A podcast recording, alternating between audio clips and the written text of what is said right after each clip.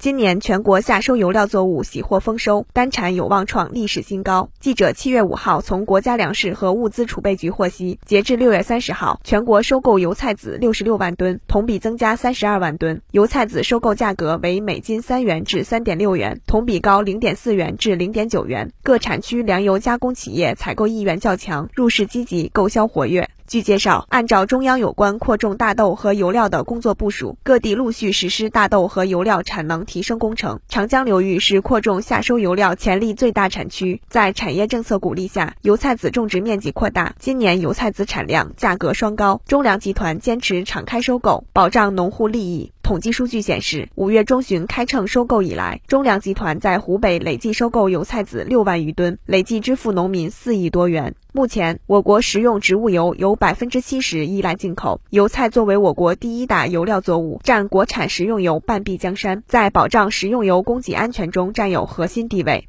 新华社记者北京报道。